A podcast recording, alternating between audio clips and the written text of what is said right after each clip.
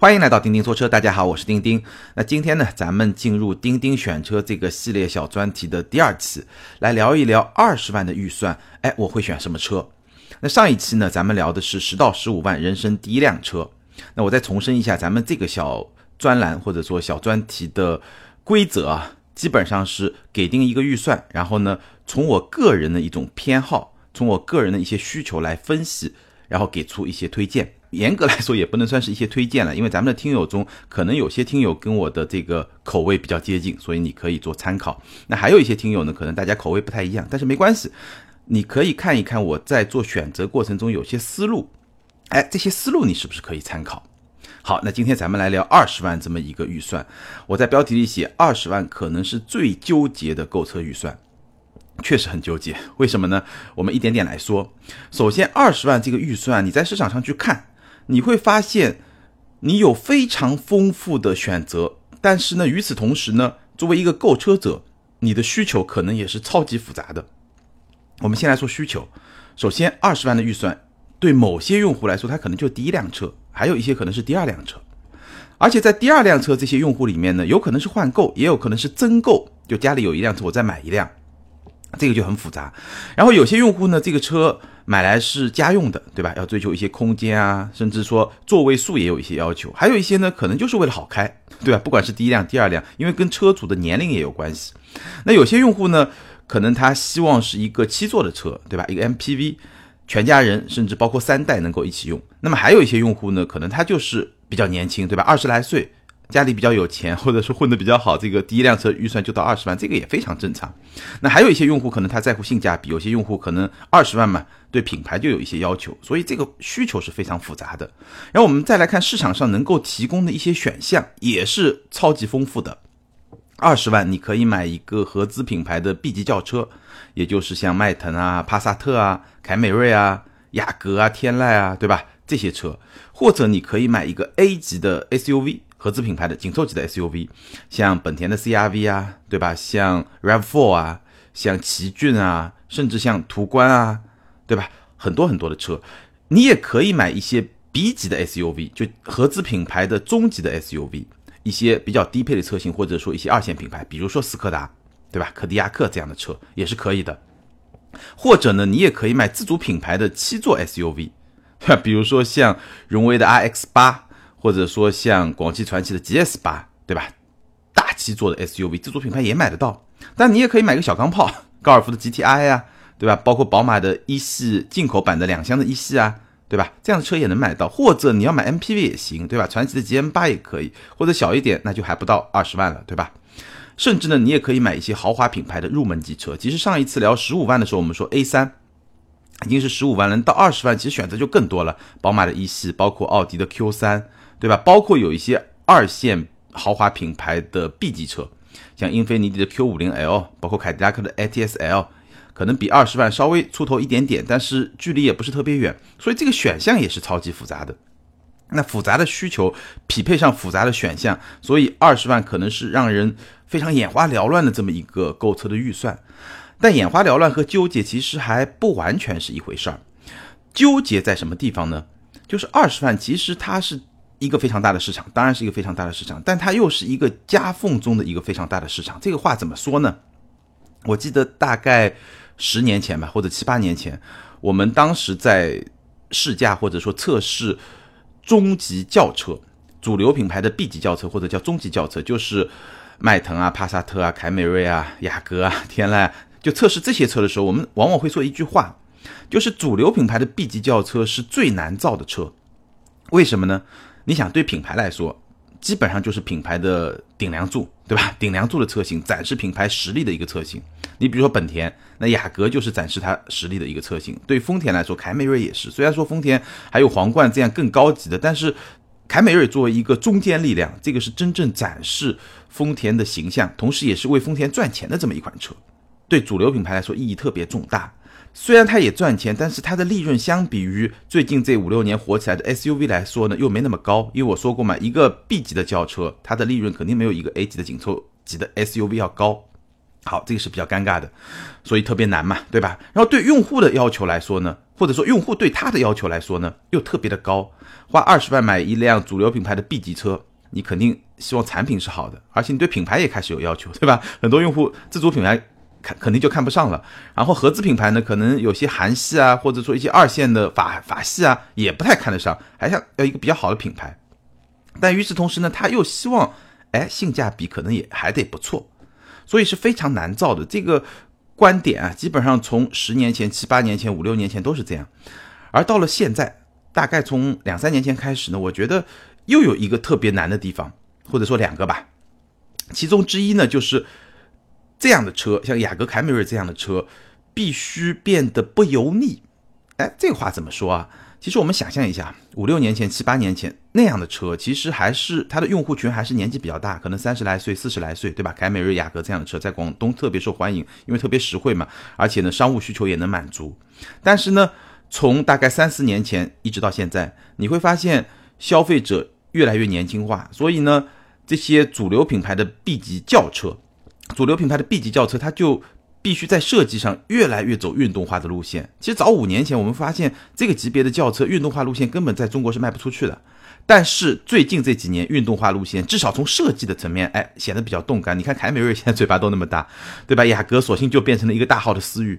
所以从设计的要求来说，你又不能让自己的形象变得太油腻中年男那种形象。就这个车啊，必须有一点动感。这个是另外一个新的挑战，所以让这个车就更加难造。那还有一个挑战呢，就是豪华品牌有一个吸附效应。现在我们看到二线豪华品牌的入门级的 B 级车，在市场终端的价格起步价可能已经到了二十万左右，或者二十万出头，二十一、二十二，对吧？已经到了这么一个价格区间。这个是盖板，对吧？入门价。那你稍微往上走一个配置，可能也就是二十四万、二十五万。那如果一个豪华品牌的 B 级轿车就卖个二十五万、二十四万，对吧？而且配置还不差的版本哦。那你一个主流品牌的 B 级轿车，你要再占到二十万以上这个价格曲线，其实挺难的，真的挺难的。所以，我们说这是一个夹缝中生存的，又是一个特别大的市场。但无论是 B 级的轿车，还是紧凑级的 SUV，紧凑级的 SUV 会好一点，因为豪华品牌的紧凑级的 SUV 虽然价格也开始在往下走，但是呢，首先。SUV 它这个价差还是比较大。其次呢，其实豪华品牌的紧凑级的 SUV 是今年刚刚起来的，对吧？比如说凯迪拉克的 x T 四啊，沃尔沃的 x C 四零啊，包括捷豹的 E-Pace 啊，这些车以前没有，以前比较少，不是没有啊。像奥迪的 Q 三，对，那你看到 Q 三啊，现在终端也是到二十万出头这么一个价格，其实对主流品牌也开始有这么一个吸附，就对它的用户有一个吸附作用，对它有一个压榨，对吧？往下压的这么一个势能。当然，这个可能比较晚一点。那今天来看呢，可能还是有一点差距。但是轿车受到的压力就会更大，所以这是一个在夹缝中生存的大市场，市场很大，但是呢，生存的处境也是比较难的。那无论如何吧，今天我们可以看到，在主流的 B 级轿车，在紧凑级的 SUV，包括我刚才说的一些更加个性化的选择，二十万这个价格预算，其实选择是非常复杂的。那在这个区间里面，我会怎么来选呢？今天咱们就好好来聊一聊。首先呢，了解我的听友应该都知道，我没有买过二十万这个级别的车，因为我的第一辆车是飞度，然后第二辆车是宝马的三系。其实是跳过了这么一个级别，当然这个很正常，因为很多用户不可能一个级别一个级别往上买，很多用户可能他第一辆车就是一个五六万的自主品牌，那第二辆就直接到二十万到三十万，这个都非常正常。所以呢，我只能假设一下，对吧？我第一辆车大概十年左右吧，十年之前买的，那第二辆车三三四年之前买的，中间可能有那么七八年的时间。那如果我要买一个二十万预算的车，可能就在这。这七八年的中间，对吧？那差不多也就可能三十岁出头，然后呢，这么一个家庭用车，对吧？所以我会假设这么一种需求，然后呢，给出我的理性之选和感性之选。好，我先来聊一聊我的理性之选。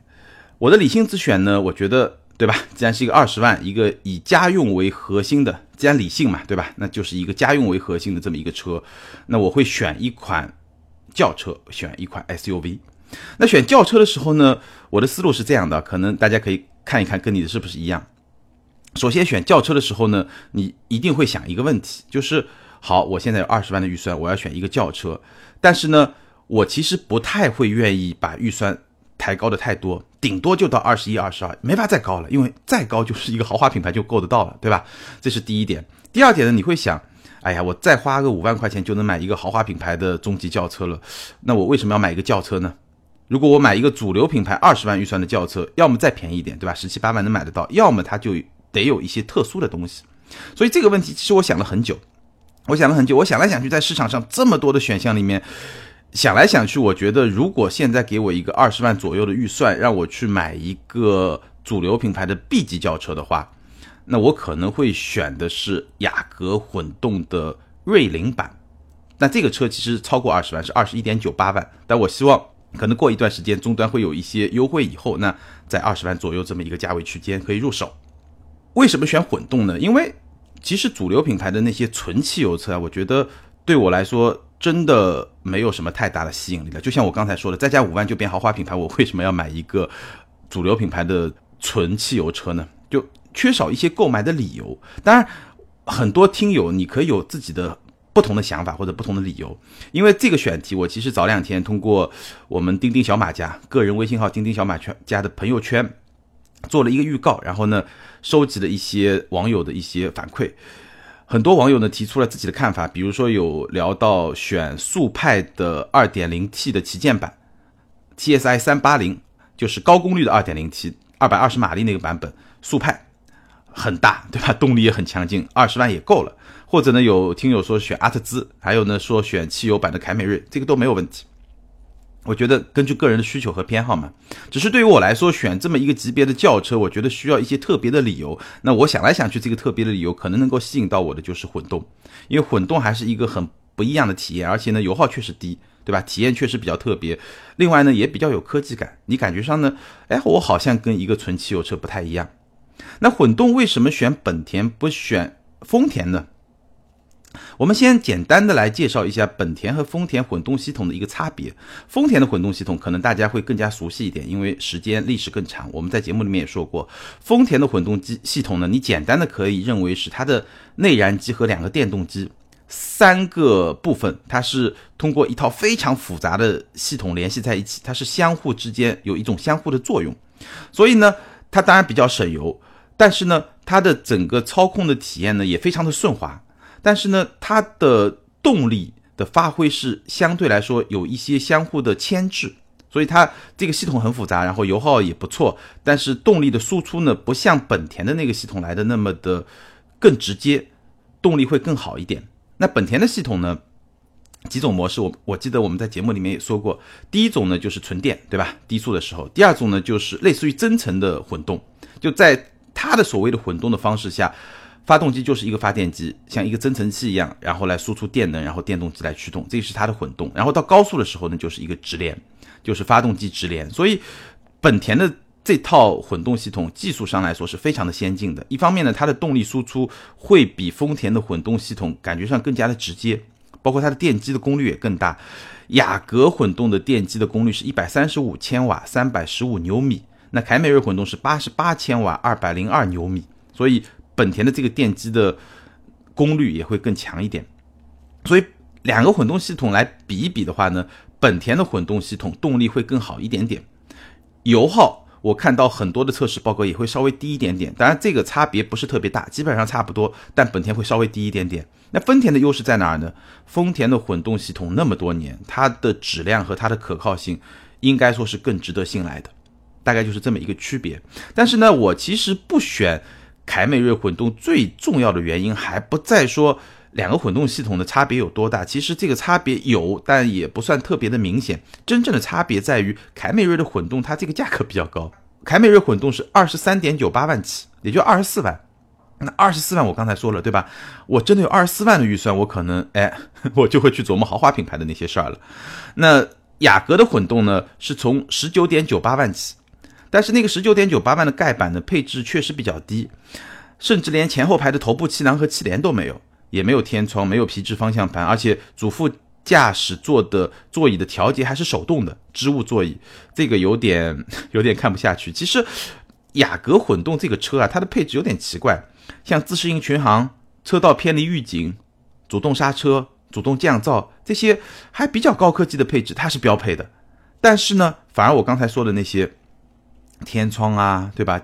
头部气囊啊，手动调节的这个座椅啊，反而是这些部分，哎，它居然配置会做的比较低，所以也有点奇怪。所以这个十九点九八万的最低配呢，实在是不太下得了手。所以雅阁混动我会推荐的是二点零的。锐领版，也就是次低配，二十一点九八万，但这个价格还稍微有一点点高。如果说终端，哎，过一段有点折扣的话，我觉得会更好一点。那这款车呢，除了刚才我们说的标配的一些主动安全系统之外呢，它仿皮的座椅、倒车视频的影像、天窗、皮质方向盘，对吧？驾驶座的电动调节，这些该有的基本上都有了。所以我觉得是至少在这个二十万这个预算里面能够买到的一个比较特别的这么一款轿车。虽然说。这个造型对吧？大号思域可能有些用户会喜欢，有些用户会不喜欢。包括它这个车内饰，内饰的这个感觉呢，有点中庸，就有点普通。我觉得凯美瑞的内饰会稍微生动活泼一点，对吧？虽然哎也不算特别炫了，就只能说稍微好一点点。但是雅阁这个内饰呢也特别的平淡。但无论怎么说，至少在混动这个层次上，它确实能够给人一些不一样的这种感受。所以呢。我觉得，如果二十万要我选一辆轿车的话，对吧？让我选一辆 B 级轿车的话，在主流品牌里面，我应该会去选这个混雅阁的混动。当然，很多听友提到的，对吧？我刚才提到那些车，如果你特别注重性价比，速派绝对是性价比特别高。阿特兹呢，操控体验也确实不错，对吧？包括汽油版的凯美瑞，如果你想要的就是那种特别舒服，对吧？而且这一代的凯美瑞其实操控的感受也会更加轻松灵活一点，也没有问题。只是说。我的偏好大概是需要有一些特别的东西，特别打动我的东西，所以我选了雅阁的混动。那第二款车选 SUV 的话呢，我会选斯柯达的柯迪亚克。但 SUV 的选择也很多，很多用户问的最多的这么几款车啊，CRV 能不能选？RAV4 能不能选？奇骏？哎，日本的这三款确实特别多，但问途观的也不少。那我觉得选这些车都没有问题，对吧？CRV 的话呢？我我也推荐混动。当然了，我们刚才说雅阁的混动为什么入门价会那么低，会做到十九万九千八？其实最重要的原因就是本田的 1.5T 出问题了。1.5T 出问题了以后，雅阁它就必须要靠混动来打天下，所以就把混动的这个价格做低了。其实我相信，如果 1.5T 没有出问题的话，本田的混动的策略可能跟丰田是比较接近的，会把这个价位做得更高，然后让混动在市场上是一个更加有逼格、看上去层次更高的这么一个选择。但是呢，1.5T 出事儿了，所以呢，雅阁混动的价位就会比较低。那 CRV 呢，我同样是推荐混动车型。那还有很多听友会问，这个本田的 1.5T 现在能不能买？我觉得我也不能说不能买，我也不能说能买。那我觉得，如果你是一个特别保守的用户的话，最好过一个冬天。过了今年的冬天，冬天马上到了嘛？因为当年 1.5T 出问题，主要就是在天气寒冷的时候和天气寒冷的地区，对吧？那如果说过了这个冬天，这个 1.5T 召回以后，哎，完全没有问题，那你可以基本上比较放心的去买了，对吧？对于一些保守的用户，我是这么一个建议。那 Rav4 这款车呢，也没问题，只是说我会觉得，因为新款的 Rav4 已经已经发布了嘛，我记得咱们好像聊过，是在纽约车展。已经发布了，那应该不久也会进入到中国。那款车，我个人觉得，无论是从它的设计啊，整体的那种感觉来说，还是比现款要好很多。所以，喜欢 Rav4 的听友呢，可以稍微等一等。当然了，折扣折扣这个问题，如果你要考虑进去呢，也就你自己看吧，对吧？因为尾款车一定是折扣比较大的。奇骏也没问题，奇骏这个车呢卖的也相当的好，那那就就看你喜不喜欢了。那我为什么会推荐斯柯达的柯迪亚克呢？两个原因，第一个原因空间，因为柯迪亚克不是一款紧凑级的 SUV，它是一款中级 SUV，所以它的车身比我刚才提到的那些车都是要大一号的，它空间会更大，也就是同同样二十万，对吧？同样二十万，我能买到一辆更大的车，这是第一个原因。第二个原因呢，其实听过上一期节目知道，我在十到十五万人生第一辆车的那期节目里面推荐过斯柯达明锐的旅行版。那是一款紧凑级车的旅行车，那大家知道我比较喜欢旅行车嘛？那在我看来啊，我如果说就买一个紧凑级车，那旅行车完全能满足我的需求，我不需要一辆 SUV，而且那个还更便宜。就我没有道理说在紧凑级里面我去选一个 SUV 而不去选一个旅行车，这对我来说就是这么一个，你说是个人的偏好也好，怎么样都可以，对吧？所以在我的这个选项里面，可能紧凑级的 SUV 本身就不在考虑范围之内，对吧？尤其是这些主流品牌的。那基于这两点原因呢，我会选斯柯达的柯迪亚克。当然，这款车呢，我们很早以前就聊过，它刚刚出来的时候，我查了一下，是在二零一七年八十六期。如果大家对这款车感兴趣，可以去往前找八十六期，我们仔细的聊过。那我现在会推荐呢，其实有好几款车都是值得推荐。T S I 三三零，T S I 三三零在柯迪亚克这款车上呢，已经换了二点零 T 发动机的低功率版。就大众系都会慢慢的把 1.8T 发动机给换掉，换成 2.0T 的低功率版。有些车型已经换了，有些车型还没换。那在柯迪亚克这款车上已经换了，所以 TSI 330这款车是 2.0T 低功率版，186马力，动力没问题，够用。然后呢，我觉得。入门版就是标准版，这个配置比较低，当然价格也比较低，大概十六万多就能买得到，但是配置有点低，买不下手。我觉得值得推荐的是五座两驱的舒适豪华、豪华优享，或者如果你要七座的话，七座两驱的豪华优享，这几款车都是可以考虑的，也就是中配到高配，那它的价格基本上都是在十八万到二十万。可能七座的那款是二十万出头，所以也是在我们这个预算之内。那我觉得从性价比的角度来说，上一期这一期我都推荐了斯柯达，为什么呢？就是因为品牌差嘛，对吧？品牌差，所以它的性价比就会比较高。那如果说有些用户，哎，我就是想要一个性价比，对吧？或者我更看重一个性价比，他能买到一个二点零 T 的，而且比别的车大一号的车，而且配置也不低，那我觉得。如果一定要花二十万来买一个 SUV 的话，我觉得柯迪亚克是一个值得考虑的这么一个选项。那这两个是比较理性的选择，二十万兼顾家用，对吧？各种实用性啊，各方面，哎，还而且还有点特别，对吧？无论是说你说混动，对吧？它给你一个比较特别的体验，还是说柯迪亚克它比同级别的车确实要更大一点，这是我的理性之选。那我的感性之选呢？我们就。不再聊那些实用啊、性价比啊这些东西了，咱们就聊聊我特别喜欢的二十万。如果比较感性的话呢，我其实是在三款车里面不断的比较，那我最后也得出了一个结论：哪三款车呢？高尔夫的 GTI、宝马进口的幺二零两厢，就那那款进口车后驱的，以及凯迪拉克的 ATS L 的盖板。凯迪拉克 ATS L 的入门款也是二百八十马力哦。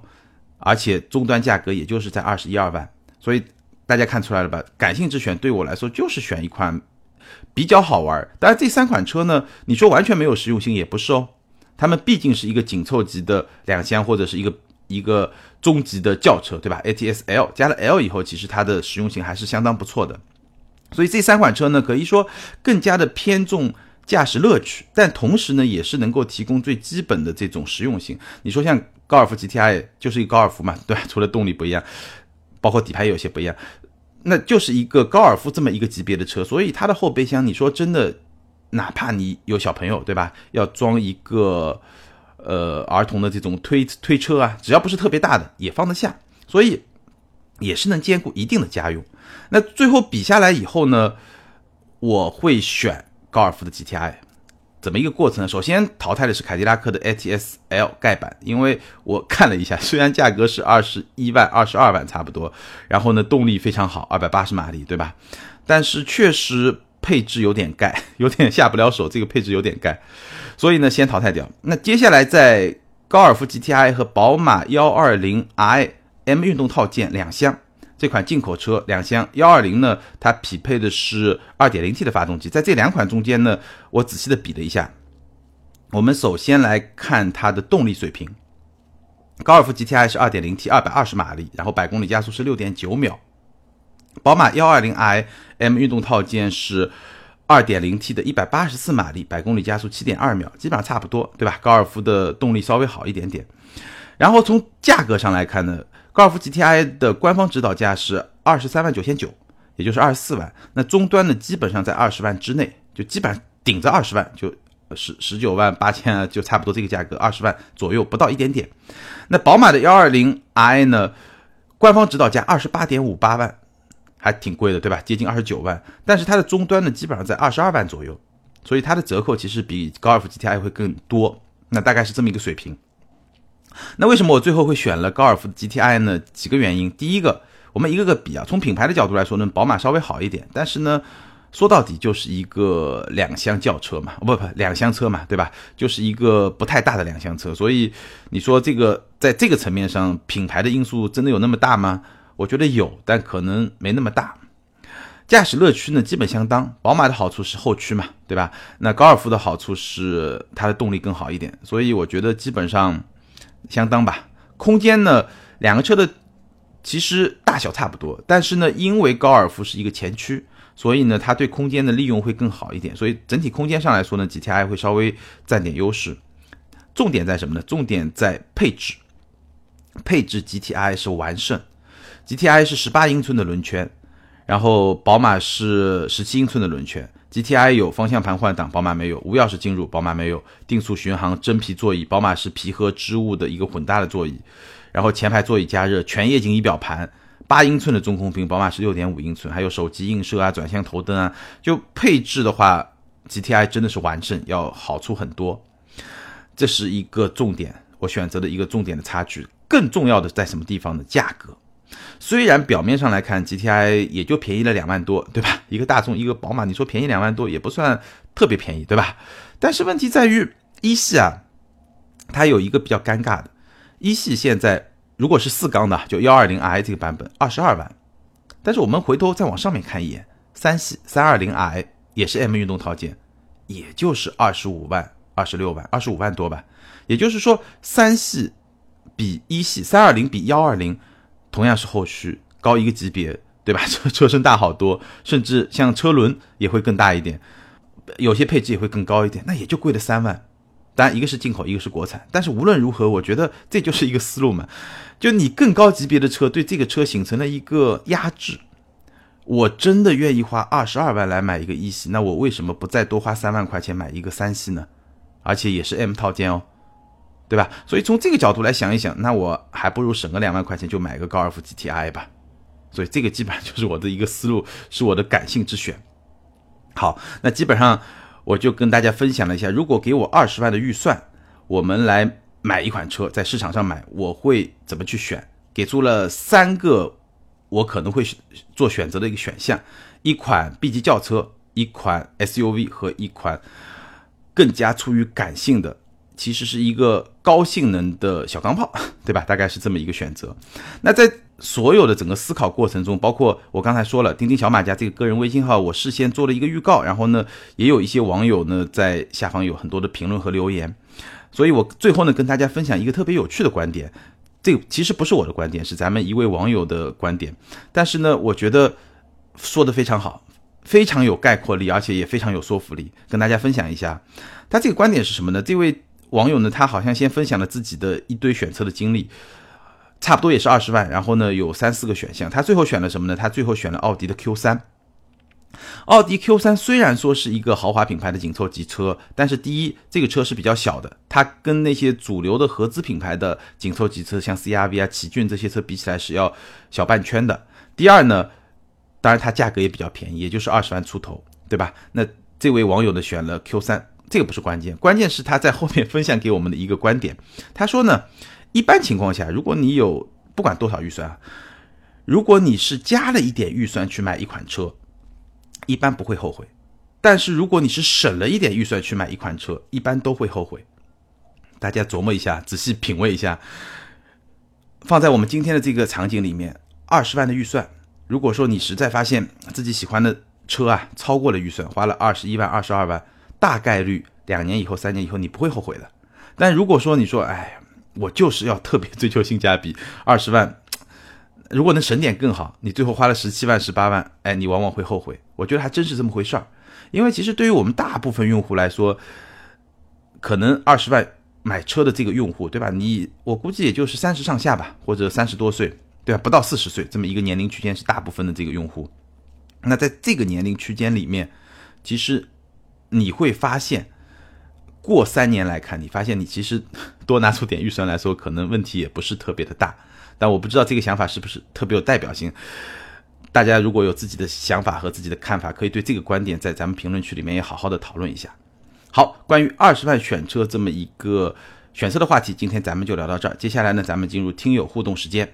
上一期节目呢，咱们聊的是智能制造这个品牌和智能制造 ONE 这款车。那点赞最多的这位听友留言啊，是 ID 为在路上下划线 R 七 Z，他说：钉钉和三刀是不是商量了每周的主题？好几次讲的主题都一样，但是切入的角度完全不一样，相互对照又互相补充，非常棒的配合。那么问题来了，你们到底商量了吗？我可以很确定的告诉你，咱们没商量。但是呢，这种现象是非常正常的，包括有一些别的听友也在留言里面提到，为什么非常正常呢？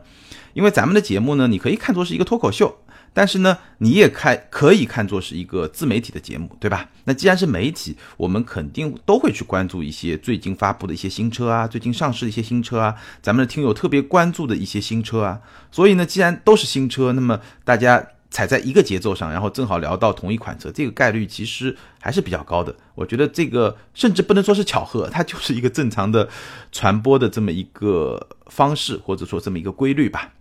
那也欢迎大家呢，咱们两个人的节目都可以去听。就像你说的，可能我们对一款车，大家切入的角度会不太一样。那你两档节目都听了以后，会对这款车应该说有更加立体的一些认知。不管你是要选车，还是跟你身边的朋友吹吹牛，对吧？都是会更加的丰富，更加有意思一点。好，下一位听友，下面这位听友的留言呢，非常的长，他写了很长的三段，非常的用心，所以呢，我还是要把这三段话比较长，但是都要念出来。ID 为听说现在网名可以好长，嗯，你这个 网名确实很长，你的留言也很长。他说：“丁丁你好，我说点个人关于中国新能源车的看法。”我呢，因为工作原因接触到国内很多做新能源车电驱的公司和主机厂，这位还是一位业内人士。他说，对国内新能源的底层技术很担心，有部分公司都是直接从国外的新能源上拆下来的电驱直接仿制的。这些公司以前都是做一些工业上的变频器、伺服之类的，他们的实力很令人担忧。这种现状和国内的政策有很大关系，新能源车有补贴很火，大家就一拥而上，只要和这个行业带点关系的都想做，但是到最后的又能活下来几家呢？中国新能源车或者汽车行业真的需要一些公司潜下心去做技术，不是用一些商业模式或资本去运作，商业模式容易复制，但是基础技术真的很难。电动车里有一个很重要的部件叫 IGBT。这个国内生产的都是一些很小功率的电动车，高铁上用的大部分都是三菱、英飞凌。电驱上其他的一些零部件就不用说了，基本上都是国外的。以前您说一期关于苹果造车，我就觉得苹果造车肯定会成，因为苹果有自己的芯片，以后车联网、自动驾驶这些需要一个很强大的芯片来控制，而这也正是苹果所擅长的。再反观国内，汽车芯片没有一家，大部分用的瑞萨、恩智浦方案。现在高通、英特尔都开始布局汽车芯片这个市场，国内的芯片还停留在消费市场。我对国内新能源车的现状很不看好，很多车企纯粹就是迎合政策，真希望这些车企或者资本能够多投入到汽车上的基础技术开发，因为这些才是汽车行业发展的动力，而不是提出一个使用汽车的模式和场景。就比如，如果真的能研发出大容量电池或者超高压充电技术，这些里程焦虑还有吗？另外，最后说下我自己，我是在一家德国生产连接器的公司任职，负责国内的销售，品牌是 ERNI。吐槽下，就这一个小小的连接器，国内都没有厂家可以生产汽车标准的。希望中国的汽车行业越来越好，能开创一款真正的自主生产的汽车。这位听友是业内人士，说的非常的好，而且呢，表达了一种深深的担忧。我呢，可能比你会乐观一点。虽然我们也知道，现在确实有很多，对吧？新能源车企，包括新创车企，就是在吃一波政策饭。但是呢，其实我觉得没有必要那么的悲观，因为事情总是一步一步往前做的。一定有一些车企是像你说的这么来做的，但是也会有少部分，哪怕只是少部分的车企，它是在致力于研发一些核心技术。其实我们已经可以看得到了。那这种现象其实不仅仅是中国这样，全球都是这样。